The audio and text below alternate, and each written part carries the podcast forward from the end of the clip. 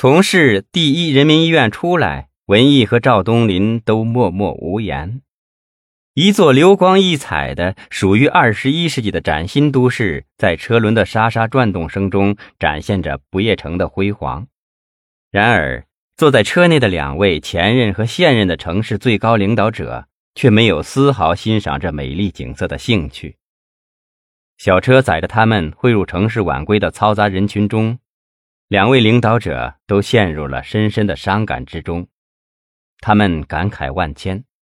一个挺直脊梁与黑恶势力作斗争的公安局局长夫人，无辜遭此暗害，被歹徒蓄意撞倒在这座辉煌城市的大街上。文艺想打破这沉默的氛围，便扯开话题和赵东林叙起了多年前的旧事。一时间，让赵东林有了点恍惚若梦的感觉。光阴也过得真快，这一转眼，几年就忙忙碌碌的过去了，马上到了自己退休的年龄，甚至连咀嚼回味的时间都没有。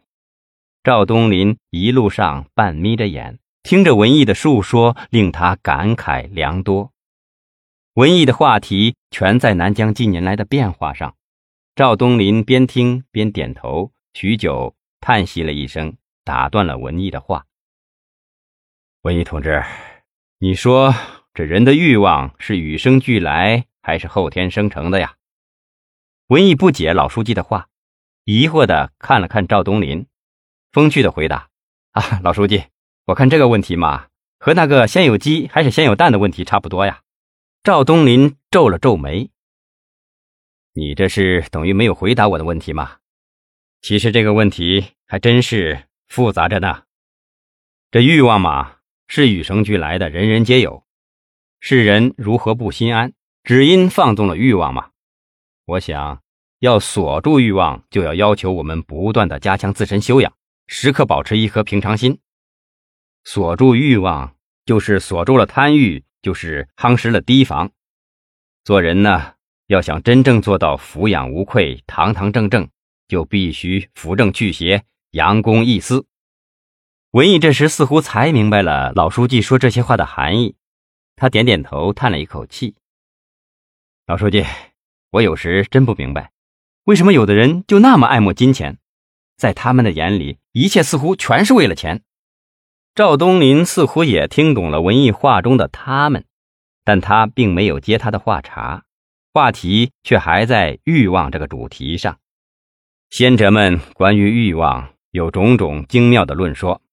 笛卡尔说，欲望的激情是一种灵魂的躁动，这种躁动是由促使灵魂对将来那些看来令人惬意的东西抱希望的心理状态促成的。而莎士比亚说的更透彻，欲望是无穷的，行为却受制于种种的限制。我记得二十年前。当时已经成为单位小头头的一位朋友跟我谈起欲望，他说：“必须占有权利，也就是占有社会财富的分配权，才能打破对追求欲望的种种限制，才可以占有一切。”于是，这个人就全身心地投入到权力的侵占之中，一点一滴他都不放过。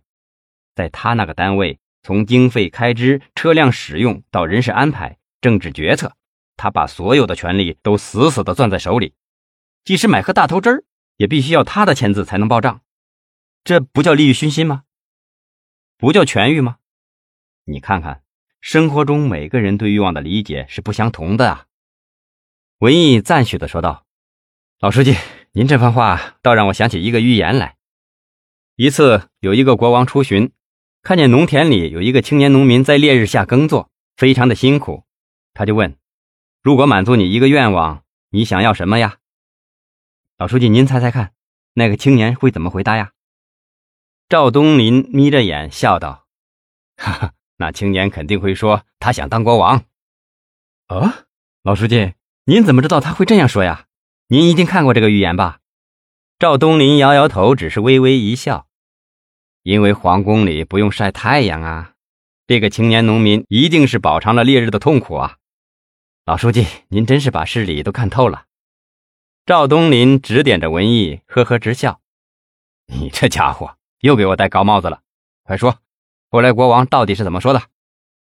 文艺连说：“不是戴高帽子，接着又讲道：“那国王想了想，对青年农民说：‘皇宫里可以不晒太阳，但是你的清贫还是比我的富有好，因为当天灾人祸降临的时候，你顶多是饿肚子，而我有时是要掉脑袋的。’”赵东林沉默着，一边听一边嗯嗯的答应着，他始终眯缝着眼，认真的听着。